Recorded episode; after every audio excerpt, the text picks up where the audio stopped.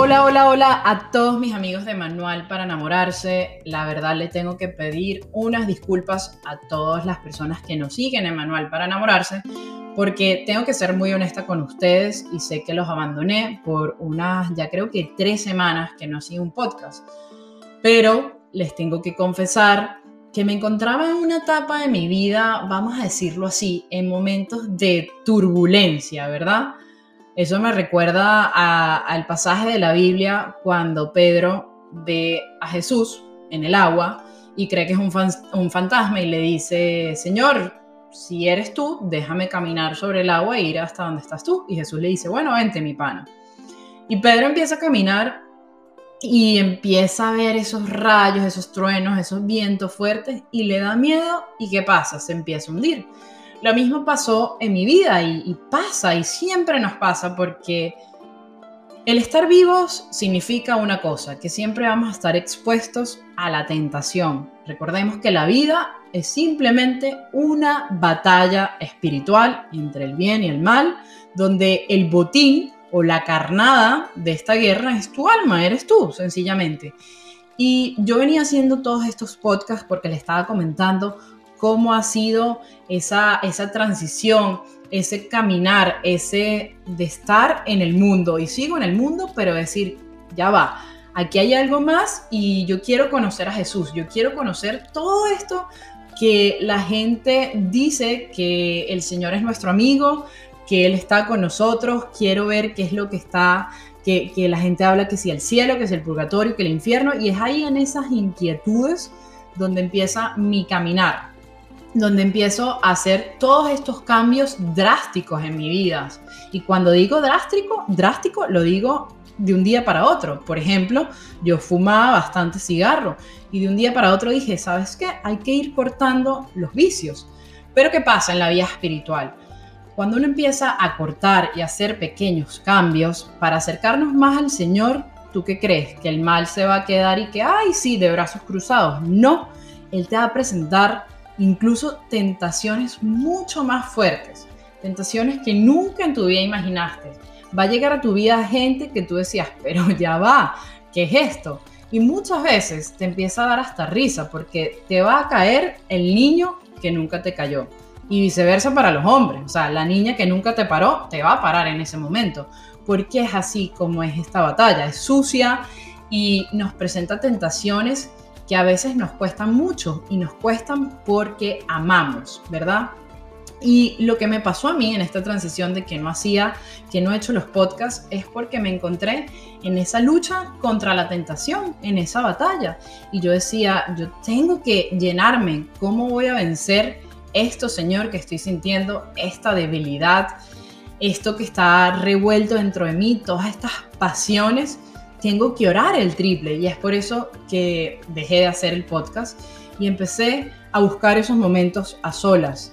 Eh, empecé a ir al Santísimo, que gracias a Dios aquí donde yo vivo en Miami está abierto, está expuesto unas horas al lado de mi casa y empecé ahí a decirle, Señor, mira, no sé qué me está pasando, pero, pero te entrego todo esto, te entrego todo esto que está turbando mi alma, todas estas inquietudes, porque en la juventud sobre todo, y bueno, no les quiero decir a las demás personas que nos están escuchando que, que si no eres joven, entonces no, no. Pero lo hablo desde mi perspectiva, desde mi punto de vista a los 29 años. Tú dices, ya va, se me presentan todo este tipo de situaciones y tengo que renunciar a ellas. Y empiezan tus amistades como que, Airán, pero ¿por qué vas a renunciar a ellas? Tú estás loco, o sea, ¿qué ganas con eso? Eh, te estás privando de demasiadas cosas más bien eh, casi que cómo haces para divertirte. Y todo esto empieza en la mente, ¿verdad? Suena muy fácil cuando uno lo dice, pero cuando te encuentras en la situación, empiezas a temblar, te empiezas a sentir como Pedro, empiezas a darte este miedo. Y es ahí donde hay que acudir a la oración, acudir al Santo Rosario, a los salmos, a todo lo que sea que puedas acudir y que a ti te funcione para empezar a decir, ya va, voy a pensar ¿Cuál fue mi primer encuentro con el Señor? ¿Qué es lo que a mí me motivó a dar ese cambio? ¿Qué es lo que, o sea, Airan, analiza y reflexiona todo lo que ha pasado en este tiempo? ¿Vas a dejar todo eso por una simple tentación? Que sí, que te da ganas de llorar, que sientes que, ¡ah! que, que duele demasiado, pero vas a dejar todo por eso. Entonces, ¿dónde está tu fe? ¿Dónde está tu confianza en el Señor? Porque la fe es eso que no estoy viendo, pero sé que va a venir, sé que va a pasar y yo confío en ti, Señor.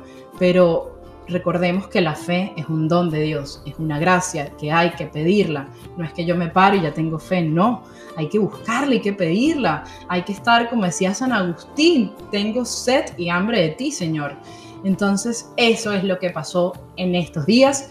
Por eso me mantuve alejada. Como vieron muchos de ustedes, me fui a otro estado de los Estados Unidos, a Arizona, donde fui con un grupo de amigos también del grupo de oración, con el Padre Osvaldo, y estuvimos compartiendo mucho esos cuatro días. Y la gente pensará, bueno, pero esta gente y qué?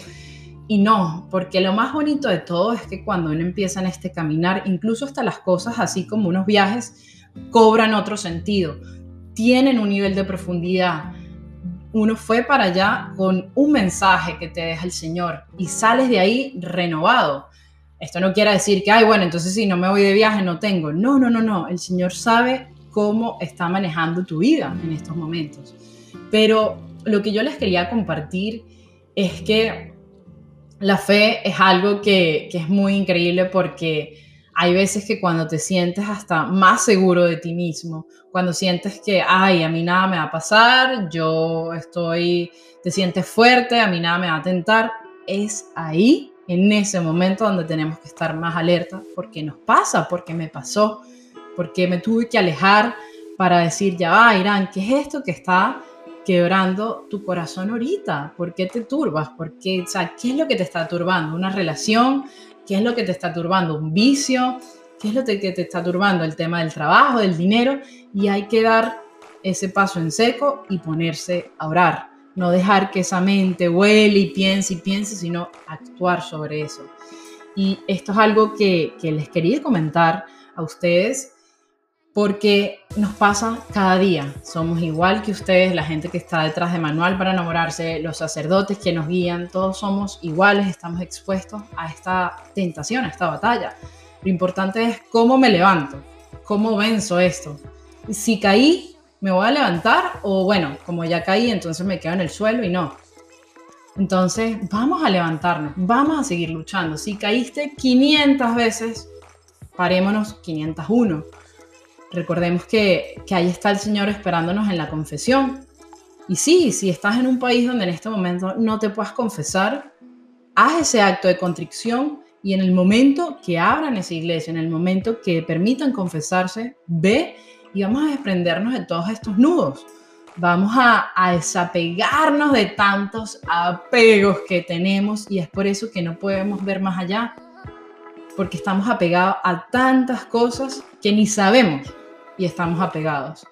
Entonces, amigos de Manual para enamorarse, muchísimas gracias de verdad a todos los que han seguido este proyecto, que es simplemente compartir con ustedes cómo ha sido toda esa transición, cómo ha sido este querer ir en contra del mundo. Porque ustedes qué creen, ¿cuántos amigos de nosotros o esos que pensábamos que eran amigos no se han alejado, no han criticado, nos han dicho de todo por querer seguir a nuestro Señor? Pero al final del día, de verdad, uno dice, Señor, gracias, gracias por empezar a abrirnos los ojos. Gracias porque en esos momentos que nos regalas de, cielo, de deleite, se siente una paz tan increíble que, que eso es lo que yo practico. Cada vez que siento que algo me turba, recuerdo y cierro mis ojos cómo fue mi primer encuentro. Recuerdo cuáles han sido esos momentos con el Señor que he sentido alegría, esa felicidad plena. Y es ahí cuando quiero seguir y digo, ¿sabes qué? No, chamo, yo de verdad me voy a levantar y voy a seguir. Así que amigos, muchísimas gracias por escuchar esta reflexión.